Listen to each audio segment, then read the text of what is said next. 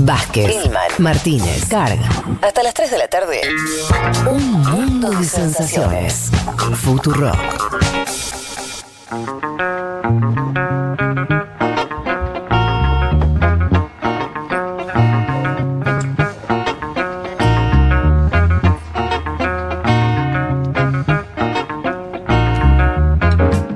Eh, si les parece que nos metamos con Estados Unidos, decíamos que queríamos dedicarle un tiempito prolongado. Arrancamos, si querés, Elman, con lo que nos vas a contar que tiene que ver con la muerte de la jueza, de una jueza progresista, emblemática de la Corte Suprema de Estados Unidos, pero solamente te- con este, para que escuchemos y tu columna referida a esto, pero siempre con un ojo mucho más abierto y de que es cómo esto está impactando en una coyuntura muy complicada. Lo que yo quería mm, decir es, hoy, como introducción a esto nomás, cuando digo con la coyuntura electoral norteamericana es elecciones eh, la primera semana de noviembre en Estados Unidos. Hoy yo tomo la encuesta que sube el Financial Times y la cosa parece la suerte echada. Vos ves a Biden con 290 eh, electores y a Donald Trump con 131. ¿Sí?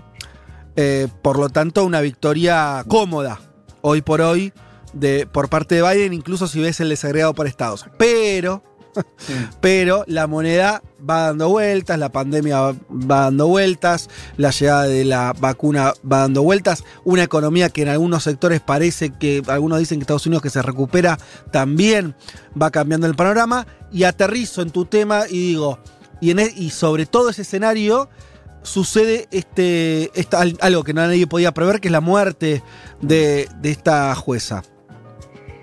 Y se agrega una capa más de incertidumbre, ¿no? Mm. Las encuestas, ahora tenemos que ver cómo impacta esto. Que yo decía, ya cambió la campaña, ¿no? El viernes a la noche falleció, decíamos, Ruth Bader Ginsburg, jueza de la Corte Suprema, conocida como RBG, y también, y esto lo contábamos también, esto del icono cultural, ¿no? Como Notorious RBG, ¿no? Por el rapero este Notorious eh, B.I.G., ¿no? que decíamos, eh, esta jueza se había convertido un poco en un ícono cultural ¿no? en los últimos años del eh, progresismo norteamericano. Murió de un cáncer de páncreas, ya venía acumulando varias enfermedades y se decía que estaba mal eh, de salud. Tenía 87 años, ¿no? y el momento al momento de su muerte, Ginsburg era efectivamente una de las voces más progresistas de la Corte Suprema, por sus votos, pero también por sus, disidencias, digamos, por las opiniones que expresaba incluso cuando los fallos de la Corte eh, eran diferentes a su opinión. Y esto fue cambiando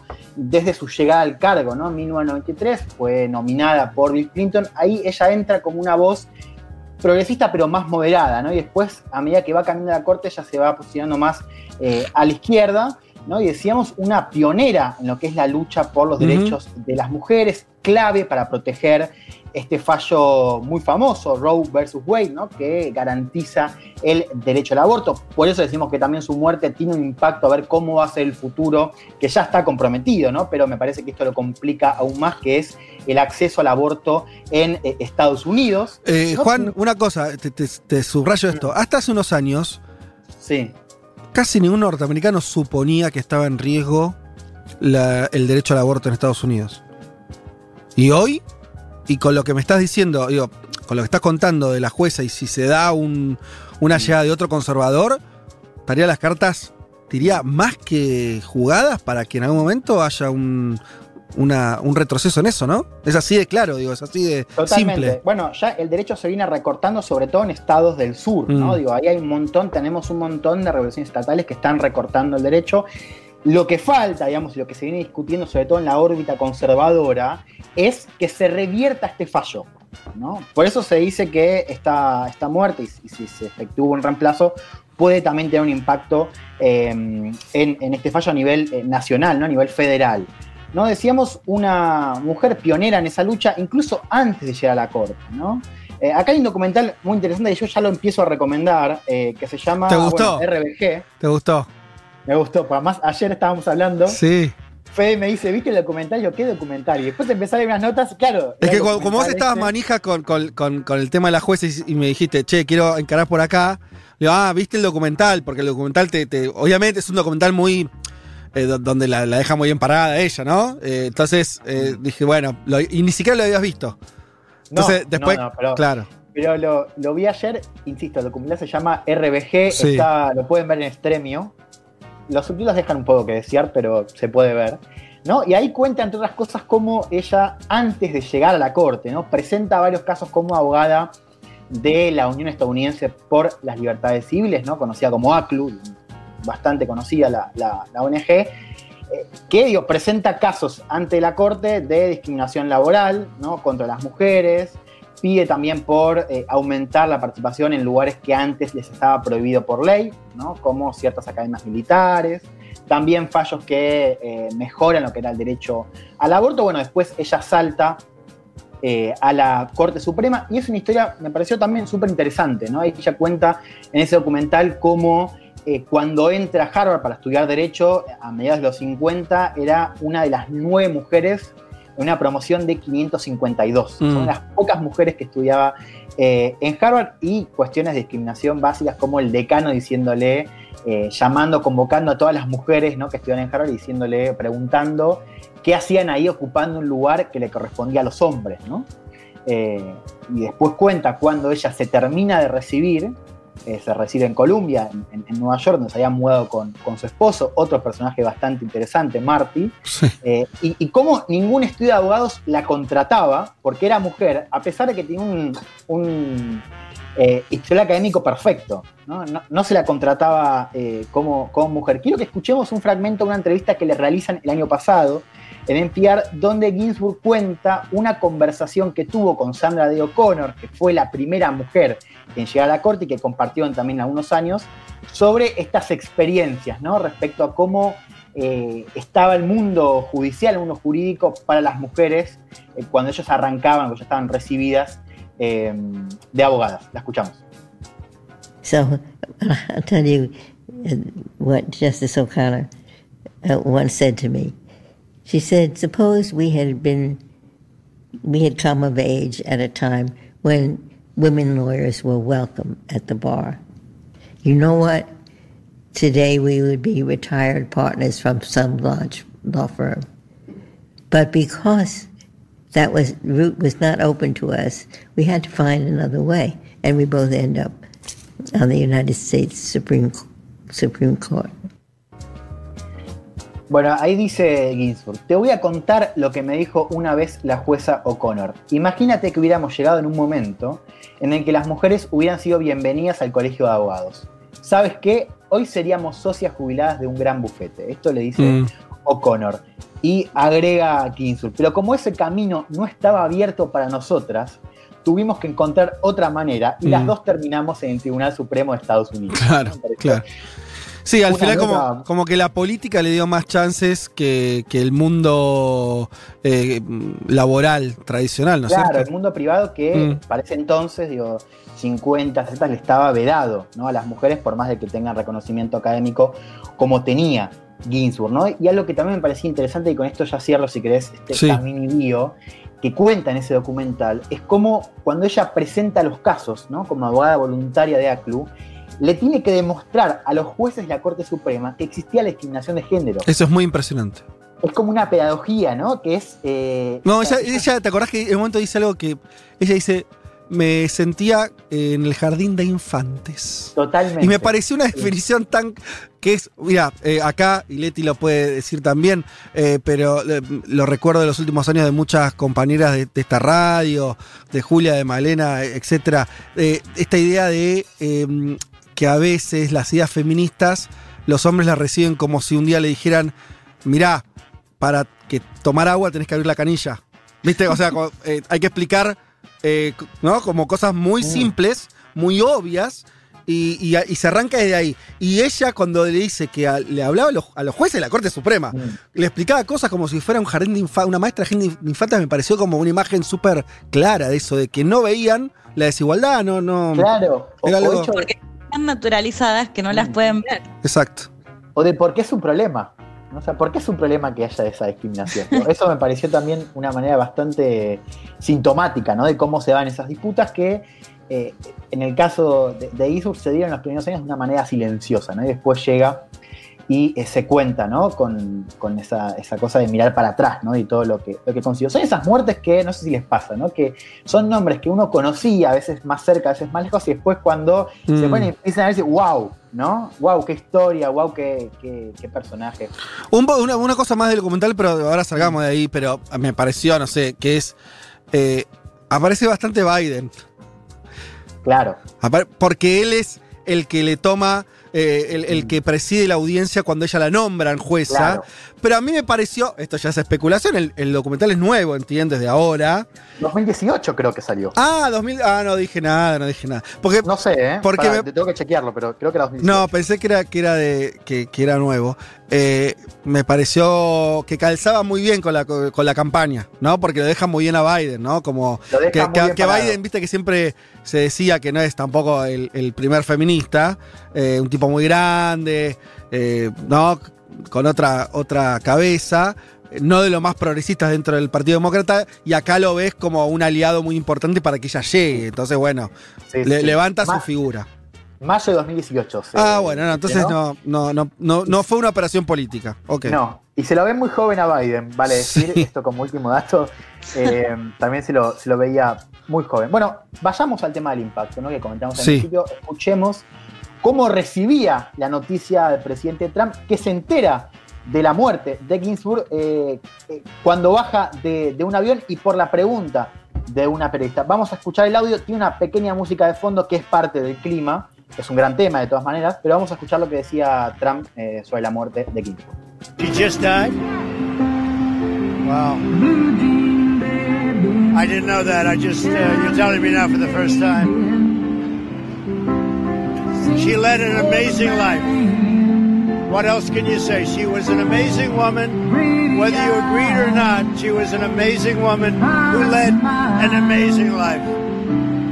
I'm actually sad to hear that. I am sad to hear that. Thank you very much. Bueno, ahí escuchábamos a Trump con este bellísimo tema de fondo de Elton John. Decía Trump, se acaba de morir, wow, no lo sabía, me lo estás diciendo por primera vez. Llevó una vida increíble. ¿Qué más podés decir? Una mujer increíble, coincidas o no con ella. Era una mujer increíble que llevó una vida increíble. No tiene muchos, adjetivos otros.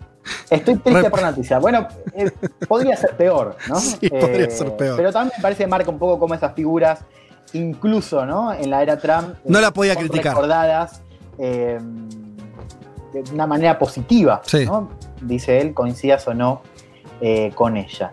Cuando no había pasado una hora de la noticia, no pasó una hora, Mitch McConnell, líder de la mayoría republicana en el Senado, publicó un comunicado que dice, decía así.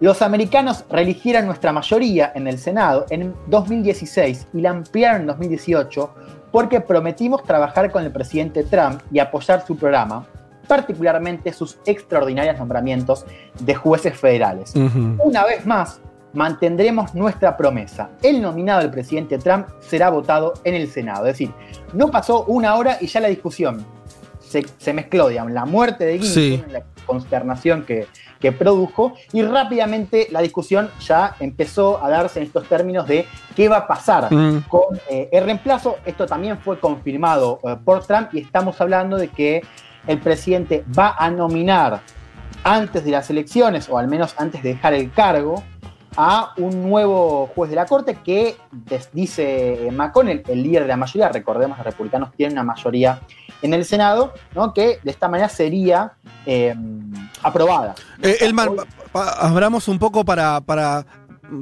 para ya meternos en esta coyuntura. Yo tengo alguna pregunta, si alguno también eh, quiere hablar, ¿Qué es, em, primera pregunta, eh, vi por ahí que algunos republicanos no estaban tan dispuestos a hacer algo que esto no es tan que, que, otras veces no se hizo, que es cuando un presidente está a punto de someterse a elecciones, no dejarlo que ponga un juez de la corte y retrasar la votación. Vi que algunos republicanos estaban en duda. ¿Esto es así? ¿Es un bloque súper cerrado y que va a pasar por, como por un caño? ¿Cómo es? A ver, te me adelantaste un poco, pero te voy a responder ahora. Los demócratas necesitan cuatro votos. Cuatro senadores que, en el caso de llegar a la votación, voten en contra. Hoy se habla de tres posibles senadores republicanos. Uno es Mitt Romney, ¿no? que fue candidato contra Obama en 2012 y que ya votó, ya rompió la línea partidaria contra Trump en el juicio del impeachment. Mm. Las otras dos son Susan Collins y Lisa Murkowski. Ahora, vos lo que tenés son más bien las declaraciones en las, las últimas semanas, últimas meses que le preguntaban, bueno, ¿qué pasa si hay un reemplazo ahora? ¿Vos Mm. vas a votar? ¿Qué pensás? Bueno, y ahí tenés estas declaraciones on the record diciendo, eh, me parece que lo mejor va a ser esperar a las elecciones. Por lo cual, lo que te digo es, hay que ver qué pasa ahora. Pero me está diciendo que están a uno. Si hay un republicano más que dice yo no lo voto, se cae. Yo primero quiero confirmar esos tres votos. Ah. Hoy no están. Ah, ok, ok. Aún así, Sí. hay que ver si se suma un cuarto. Y de todas maneras, hay que esperar a lo que pase el último día, porque acá está la presión y está la posibilidad de meter un nuevo juez de la Corte Suprema. Digo, no, no me parece una pavada, sobre todo teniendo en cuenta que nos acercamos a una elección donde eh, eh, hay posibilidades de que gane Biden, lo cual digo, me parece que esto juega también no solo en las elecciones a nivel presidencial, sino también en las elecciones del Senado. Recordemos, nosotros ahora en noviembre vamos a tener una renovación del Senado, donde los que se juegan más bancas son los republicanos. Así que este es un tema de Mm. campaña electoral nacional, pero también en cada uno de esos estados donde los senadores se juegan la renovación y donde les van a preguntar, che, ¿cómo vas a votar vos si se vota eh, antes de la renovación del cargo? Por eso, Juan, digo, ¿te, te sí. puedo hacer una? Porque leí que hubo como un mensaje de Ruth Bader Ginsburg eh, antes de su muerte, eh, valorando que sería mejor encontrar eh, su sucesión después de las elecciones. Digo, ¿cómo puede influir esto en el escenario electoral, visto y considerando que además es la posición que han tomado los demócratas? Eso que vos mencionás es interesante. El problema es que no está on the record. Esto es una entrevista de NPR, National Public Radio, que le hacen a la nieta de Ginsburg, donde ella Mm. dice: "An- o sea, eh, estábamos hablando con mi abuela de, eh, de una posible muerte, digo, esto del, del- del- del- del legado que iba a dejar, y ella decía: en el caso de que yo me muera, quiero que eh, no, no- no se me reemplace en un año electoral. ¿no? Insisto, eso no, no lo tenemos. Eh, on the record es, un- es algo que, que cuenta en Pierre, que es verídico. Tampoco, lo- lo puede tampoco me suena que los republicanos se van a ablandar por lo- los deseos post-mortem de la jueza, ¿no? No, pero hay una tradición también, Fede, a nivel político, de que en año electoral Sí, sí, eso no es, se suelen hacer estas cosas que quiere hacer Donald Trump. es impresionante esto. Podemos abrir todavía un poco más ahora ya el lente, si quieren, respecto Sí. a la jueza. Es, es impresionante cómo, porque Trump en esta coyuntura, ¿cómo está? Trump está con, con todos los problemas de la pandemia y de la economía, con unas encuestas que yo decía recién, no sé, Juan, si vos tenés algo más fino de lo que comenté yo, pero está muy mal. No solamente las encuestas que lo... eh, encuesta de popularidad o de voto a nivel nacional, o sea, no por el colegio electoral donde le da varios puntos abajo de Biden, sino yo te leía la que era del Financial Times que hace la cuenta por estados, o sea, efectivamente cómo saldría la elección de los que eligen después al presidente de Estados Unidos, que son eh, los que participan en el colegio electoral, y da todavía peor, una diferencia muy abultada. Aún así, y esto es lo que yo quiero traer, es, aún así Trump, que en- por ahí a cualquier otro presidente esto lo dejaría fuera de la cancha, ¿no? Estaría un tipo con la toalla tirada. Eh, los republicanos le responden, eh, genera la sensación de que está dando pelea y que la cosa no está terminada, o sea, es medio impresionante, porque los números fríos son muy malos. Sí, eh, pero es lo que decíamos hace un par de semanas. no podemos dar a Trump por muerto y me parece que esto suma una capa más de incertidumbre. Digo, el escenario está abierto. Es cierto que hoy los números no le dan bien, pero bueno, hay que ver cómo juega esto. ¿no? Acá me parece que la clave para pensar cómo entra es que esto cambia el, el foco de discusión. ¿no? O sea, acá hay una ¿Cómo es eso? ¿Qué, es lo- qué es lo que cambia? a ver, las encuestas están diciendo algo muy claro, que es si el tema, si el tema que domina la campaña eh, o, o el tema principal para los votantes es el coronavirus, Trump pierde. Bien. Trump gana cuando, cuando cambia el eje. Que nosotros pensábamos que el eje era, que se puede combinar, digo, no es excluyente, era los, la izquierda radical que tiene captada la fórmula demócrata que está rompiendo las ciudades del interior. De vuelta, bueno, de vuelta, de vuelta, tiene- de vuelta. ¿Cómo? nosotros decíamos que una posibilidad de cambiar el eje de discusión era enfocar en esto de los destrozos que se están dando después de las protestas que vimos después Sí. de Floyd y después eh, de Blake, ¿no? Eh, que digamos, daban cuenta de imágenes de saqueos, de Mm. asesinatos y demás, ¿no? Que era un El poco miedo al caos, decís vos. El miedo al Claro. caos. De la Eh, ley de orden, que no sabíamos cómo, sí. se, cómo iba a, a repercutir, pero bueno, era una posibilidad de cambiar el eje. Ahora lo que Trump está ganando es otra posibilidad, donde además se puede estar en la ofensiva. Es votame para meter un juez más. Digo, cuando digo votame es claramente les está diciendo a eh, el electorado conservador que esa promesa fue importante en Mm. 2016. Ahora voy a contar un poco el espejo. Lo que quiero decir con esto es que no está claro para qué lado va a jugar, porque lo cierto es que también puede movilizar votos progresistas, ¿no? Gente que quizás no iba a votar, Sí. por Biden, no sé, porque, porque Sí. no eh, le entusiasmaba mucho y ahora dice, bueno, esta elección sí realmente es importante. Yo decía, se agrega un ingrediente más, ¿no? que es la posibilidad de cambiar el balance de la Cámara o de generar una super mayoría conservadora de acá a las próximas generaciones, las próximas décadas. Eh, hay una cosa que yo, bien, de, lecturas que uno va haciendo de distintos medios, distintos personajes. eh, puede ser, la imagen que me llevo yo, no sé cuán, a ver si la comparten o no, que es, a medida que se va acercando esta elección en particular, pareciera ser una, una elección menos de candidatos, con la salida de que Trump, obviamente que es todo un personaje y un liderazgo en sí mismo, y más una disputa realmente por la fisonomía que va a tener Estados Unidos. Y en estos, yo, tomo, yo me parece que eso, no sé cómo va a terminar jugando, pero también juega como eh, algo muy distinto a lo que pasó con Hillary, ¿no? Donde el voto demócrata Hillary estaba muy, mucho más, ese, era el voto desgarrado, ¿no? Bueno, voto a Hillary, pero la verdad que yo quería a, este, a Sanders o lo que sea, y bueno, de última no voto. Suena que Estados Unidos va a hacer un referéndum, en un sen- en una manera, ¿no? No sé, eso es un poco el- por, por la- los ánimos caldeados, por la gente de la calle, incluso con, en medio de la pandemia, con los discursos extremistas. O sea, que pareciera que lo que se va a poner en juego más que la presidencia es un rumbo un poco más fuerte. Porque Estados Unidos está acostumbrado a decir, bueno, son cuatro años, son administraciones. Pareciera otra cosa acá. Y lo dicen ambos, porque recordemos cuando hablamos de la convención republicana, Trump también dice, esta es una elección que importa de acá a un siglo. Sí. ¿no? Que es si seguimos.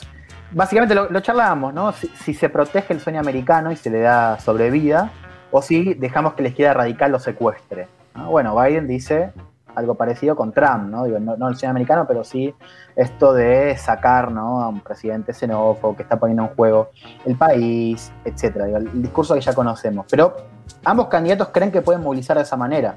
Veremos. Lo que tenemos como un dato es que yo creo, y esto es un elemento más que se introduce, que es la cuestión de la Corte Suprema, que efectivamente es así, que estamos realmente Mm. en una elección muy importante para Estados Unidos y para el mundo. La región también, pero para el mundo.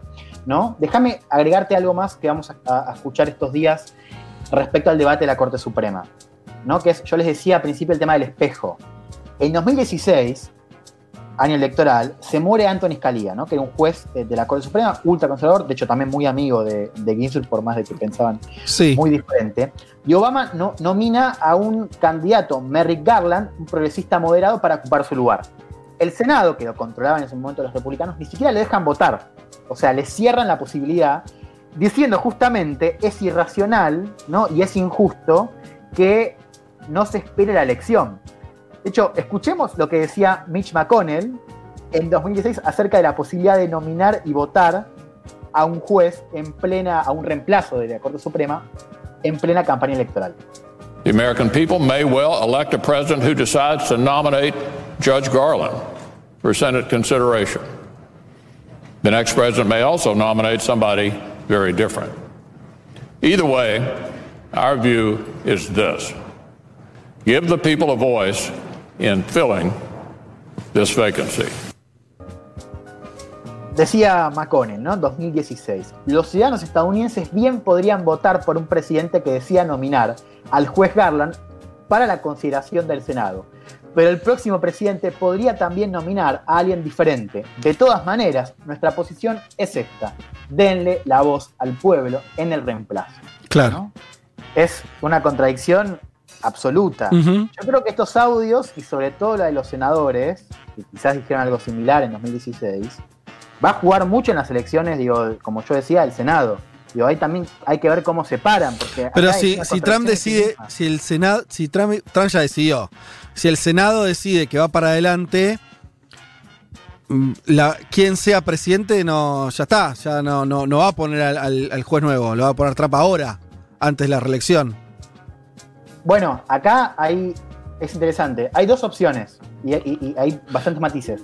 Una que se vote antes de la elección, Sí. ¿no? en este mes y pico. Sí.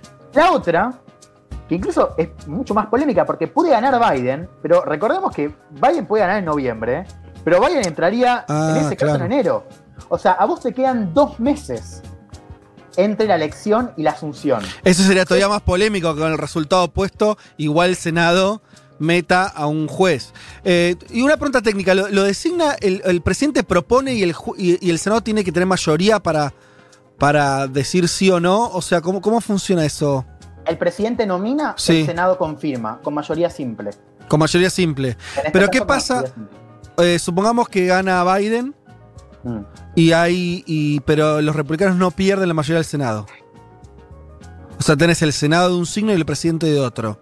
Bueno, ahí va, va a haber que buscar consenso. Ah, Ahora, eh, pero, pero eso en el caso de que ellos no decidan, o sea, Sí, sí, sí, sí. menciono la segunda opción, claro, sí, o sea, eso podría suceder. Ahora, eh, lo que dicen Trump, lo que dice Macron y lo que dicen los números es que es muy probable que ese voto suceda.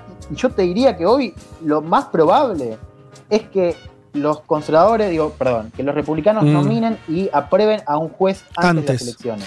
O Y- sea, esos dos meses lo que te dan es que vos podés tener que los republicanos pierdan la elección y que se vayan con una super mayoría conservadora en la Cámara Suprema. ¿no? Y de hecho, lo que se está comentando es que lo que quiere hacer O'Connell es dejarlo abierto con tal de movilizar. Es decir, que no se vote antes de la elección, pero que se vote después. Entonces Ah. que quede como algo abierto. Es, bueno, ¿por qué no votar? O sea, vos Sí, querés sí, un sí. juez Vota. Después vemos. Y, y- y ponerlo entre noviembre y enero. Si llegan a Claro. si Trump pierde, igual nominarlo al final con. Claro, si Trump gana, bueno, Sí, ya está. No, no tiene, Tiene cuatro años, Lo, lo sí. y listo. Yo lo-. Sí. Juan, lo que veo, a ver qué te parece a vos. Trump venía con una agenda muy defensiva, sobre todo con lo del coronavirus, vos lo mencionaste, un ataque a China y demás. Eh, ahora eh, puso la Casa Blanca en la convención de su partido. Crea la idea de un enemigo interno muy fuerte, critica el voto postal, da la idea de que va por todo en la corte. Estamos pasando a un Trump eh, evidentemente más ofensivo en cuanto a lo, a lo que es la campaña y cómo, puede, cómo puede capitalizarlo, porque evidentemente la agenda defensiva pareciera estar del lado demócrata, que dice no, no avancen. Mm. Es lo que, claro, yo coincido, es lo que decía Cien, esto es pasar a la ofensiva, incluso es más estimulante, si querés, que el discurso de lo and orden, ¿no? De están rompiendo todo, que eso, y eso está medido, eso no le estaba funcionando a Trump, ¿no? Y esto podría, Claro. como yo decía lo del espejo 2016, y esto lo dijo McConnell, McConnell dijo algo que es, de los nueve de cada diez republicanos que votaron por Trump, lo hicieron principalmente por la posibilidad de nominar a un juez conservador en 2016. O sea, esto fue un tema de campaña, sobre todo para los círculos conservadores y republicanos que estaban desencantados con el candidato, Claro. pero que lo votaban con tal de que no gane Hillary y no le pongan un juez progresista. Es muy importante porque además en Estados Unidos, bueno, en cualquier país, pero en Estados Unidos la Corte Suprema es un gran legislador, ¿no? Eh, decide, eh, validan, valida leyes, impiden que. eh, es una. es en un país donde tiene un federalismo muy fuerte y donde hay veces que las normativas, entre comillas, nacionales son escasas, la Corte Suprema es un recontrapoder en ese sentido. Lo vemos en, en escenarios electorales en todo el mundo, escenarios políticos, ¿no? Digo, a mayor polarización, más conflicto, me parece que es más importante o, o toman más valor ese tipo de figuras que se Totalmente. empatan, que son los, los últimos intérpretes de la Constitución, ¿no? Para ir cerrando, Sí. decíamos, demócratas necesitan, o sea, cuando se vote, no sabemos si va a ser antes o después, o sea, esto va a estar en plena discusión, hay que ver y hay que seguir si tenemos senadores republicanos, faltan cuatro, que decían o que anuncien su voto en contra. ¿no? Yo les mencioné estos tres moderados, en los que se incluye Mitt Romney, que habían dicho algo, pero hay que ver qué dicen ahora, ¿no? Y hay que ver si pueden aguantar esta presión ante una posibilidad muy interesante. Sí, básicamente la presión es, che, si no lo hacemos ahora, y como es probable que Trump pierda, no nos perdamos la chance de dejar una Corte Suprema con una mayoría que duplique, una mayoría muy, muy, muy amplia, de 6 a 3, conservadora. Es una tentación muy fuerte esa. Eh, sí, te digo algo más para ir cerrando. Digo, yo mencionaba esto del espejo que va a entrar en discusión. La otra discusión, y me parece que es interesante también para pensar un poco hacia dónde estamos yendo, ¿no? En la cultura o en la discusión política pública en Estados Unidos. Se va a hablar también de una alternativa que es esta idea de pack de court, ¿no? que implica ampliar el número de los jueces, hoy Ah. son nueve, Sí. esto está fijado por ley, pero no por la Constitución.